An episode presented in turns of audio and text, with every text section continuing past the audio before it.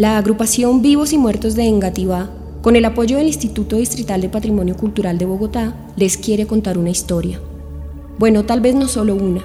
En realidad les tenemos varias historias sobre los sentidos, las tradiciones y los lugares de la vida y de la muerte en nuestro barrio, gracias al ejercicio de memoria que hicimos con algunos vecinos y vecinas, que han hecho de Engativá Pueblo su espacio seguro y primordial, y al que también imaginan como el sitio donde queden sus restos cuando ojalá dentro de muchos años la vida escape irremediablemente de sus cuerpos.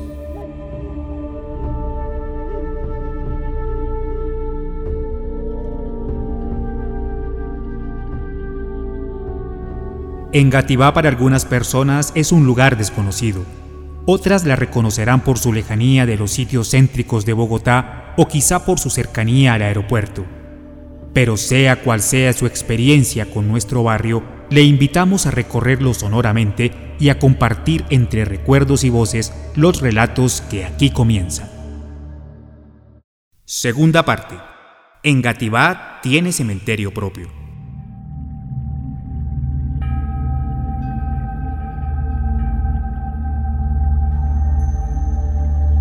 Y a propósito del lugar de las ánimas, del sitio de reposo de las benditas almas, de la casa de las viejitas o de la ubicación de los fieles difuntos, como lo llaman indistintamente las y los habitantes de Engativá, se suman otras voces como la del actual párroco del pueblo para hablar del cementerio de nuestro barrio, uno de los pocos cementerios parroquiales que quedan en Bogotá.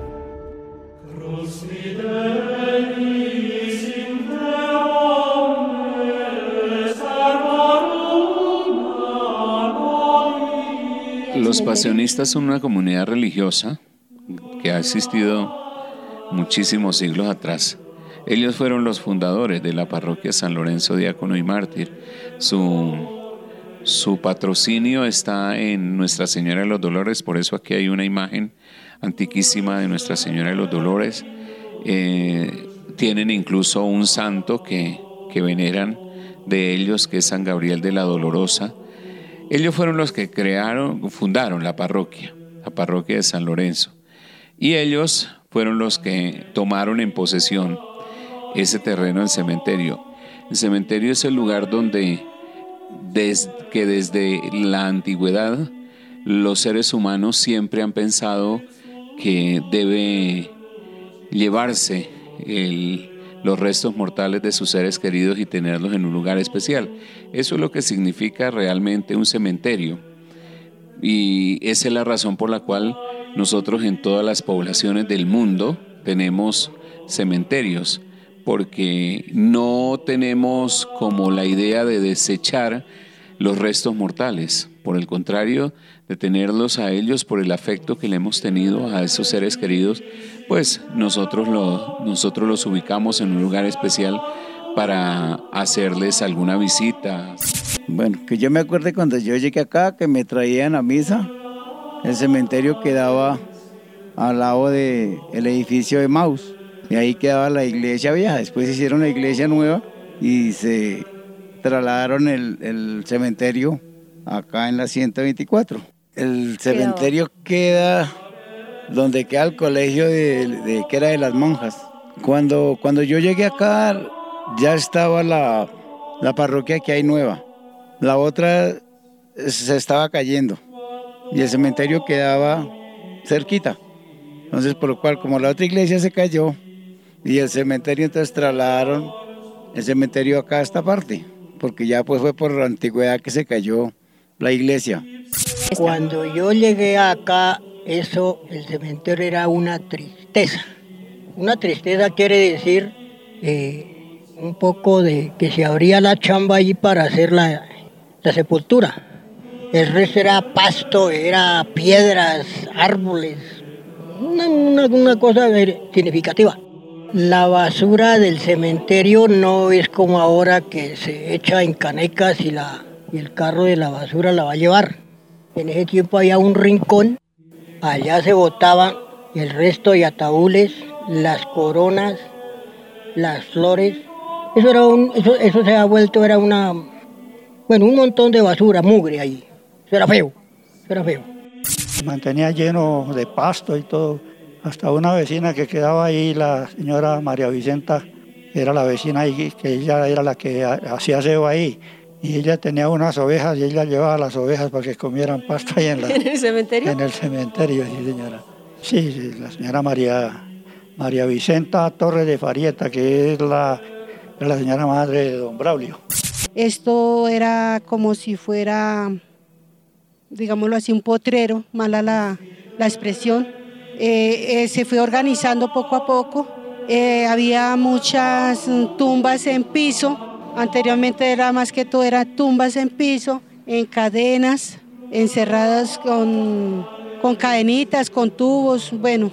Pues porque aquí tuvimos una gran experiencia que como todo en la vida, y hablando sinceramente, cuando no pasan las cosas no se actúa.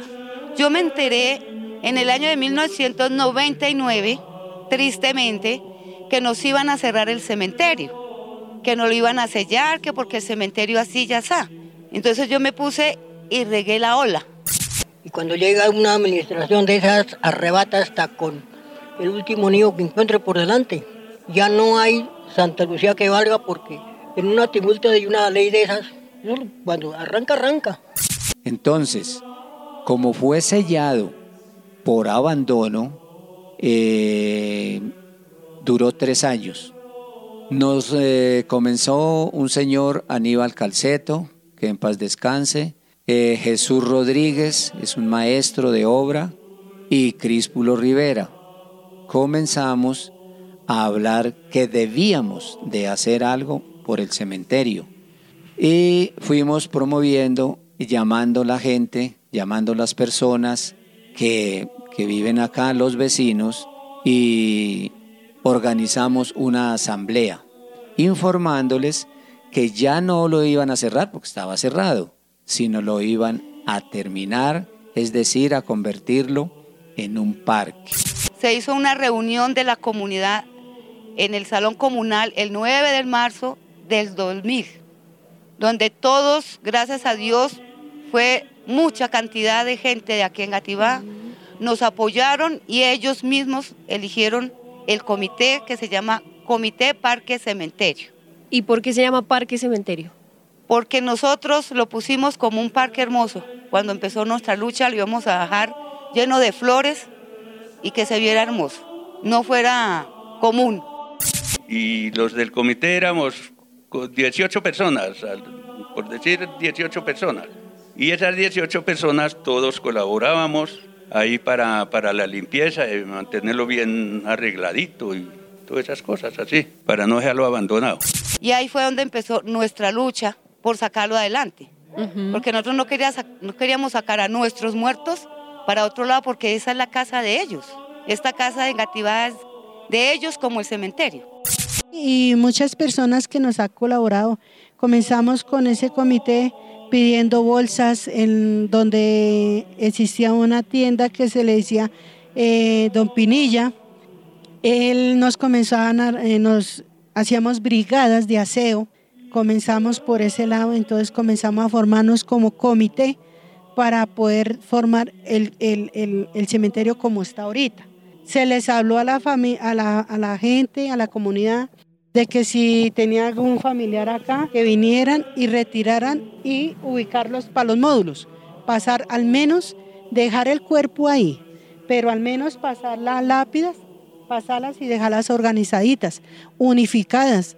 Entonces, pues eso es lo que se ha tratado de hacer para mejorar.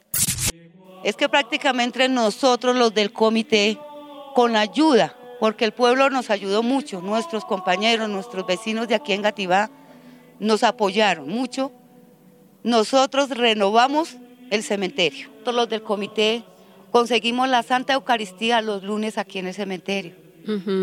Para que ellas no se sintieran solas, no una Eucaristía en la iglesia, sino aquí. Ya empezaron las Eucaristías aquí en el cementerio, nos dio alegría, la gente le dio alegría, que ya los lunes podían venir aquí al cementerio a orar con ellas y estar con ellas. Los principales resultados, y esto fue la satisfacción tan grande, cuando nos ganamos el derecho de seguir trabajando en el cementerio, porque el cementerio nos lo habían cerrado, sellado. Y nosotros en un día de largo trabajo, un domingo, cuando nos llegó un papel de la alcaldía diciéndonos que el cementerio seguía vigente, que el cementerio seguía en su trabajo, que podíamos tener sepulturas y todo fue el día, la experiencia más hermosa de saber de que el trabajo de nosotros estaba valiendo la pena y seguimos en la lucha.